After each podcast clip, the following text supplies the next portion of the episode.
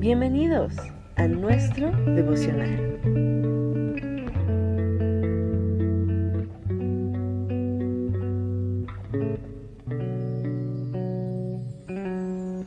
Hola, buen día, ¿cómo están? Qué gusto saludarles, esperando que el Señor les siga bendiciendo, guardando y acompañando en el ministerio de cada uno de ustedes, amigos pastores, líderes y hermanos en general, porque bueno, aunque este normalmente nos dirigimos a pastores y líderes, creo que la iglesia en general necesita a veces escuchar una palabra fresca, una palabra que pueda levantarle. Y quiero solamente compartir un versículo nada más y una pequeña reflexión acerca de estos tiempos que estamos viviendo. Eh, Salmo 2 dice, pídeme y te daré por herencia las naciones. Hace unos días estaba escuchando acerca de la impactante noticia de Kentucky Iceberg.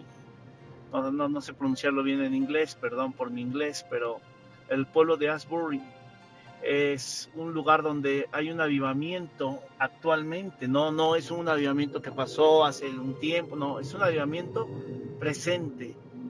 Y este avivamiento está teniendo un impacto en la, en la comunidad eh, anglosajona. Tienen más de 30 días de culto ininterrumpido, la gente sigue llegando, ríos de gente, ríos de gente, montón de personas buscando encontrarse con Dios, con la persona del Espíritu.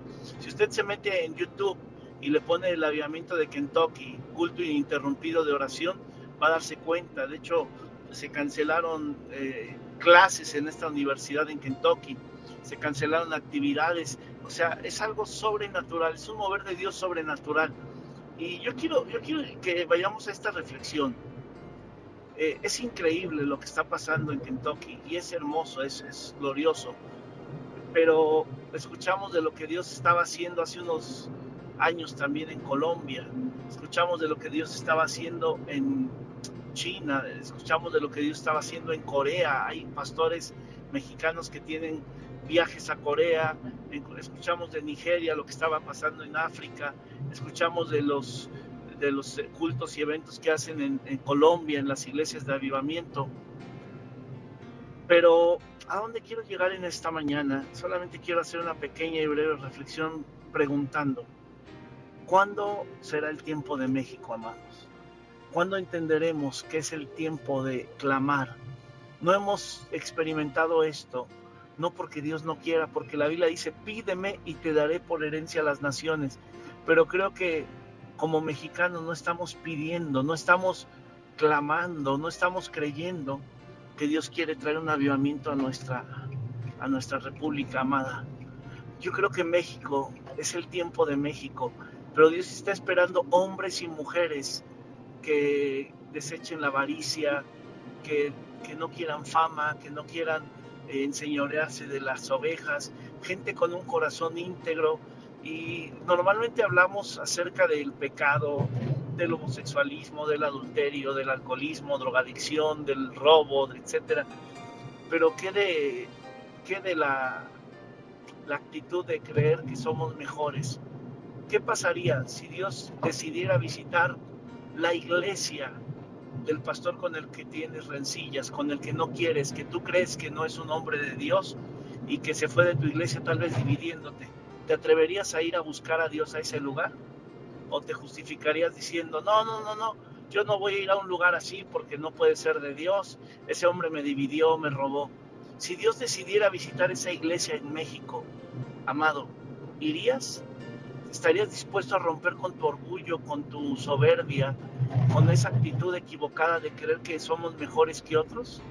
Creo que estamos esperando un avivamiento, pero va a ser difícil que Dios traiga un avivamiento mientras, mientras sigamos con nuestras divisiones, con nuestros eh, con conceptos, prejuicios, con nuestros complejos, con nuestras actitudes, porque Dios quiere visitar México lo más triste es que no lo hará si no es a través de una iglesia que se humille, que reconozca que le necesita y que nada hay más importante que su presencia, que nos olvidemos de querer ser el mejor, el más importante, el más famoso, el más próspero, que Dios nos visite, no importa por quien tenga que venir, no importa a quién tenga que usar, pero que nos visite como nación, amados.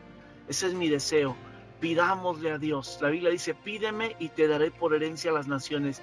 Pidamos, es el tiempo de México, pero si Dios contesta, seamos humildes, seamos sencillos y seamos gente que nos atrevamos a ir a donde nos quiere llevar el Espíritu de Dios. Que Dios les bendiga.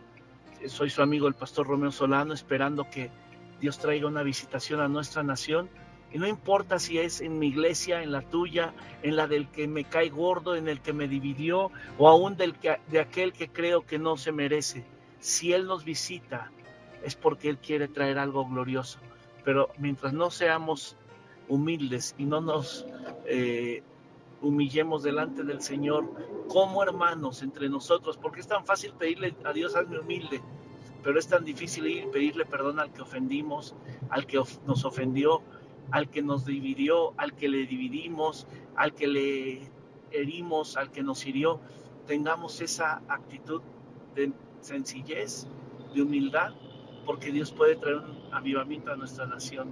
Está esperando, está queriendo, pero necesitamos cambiar nuestras actitudes. Que Dios te bendiga. Gracias y nos vemos la próxima.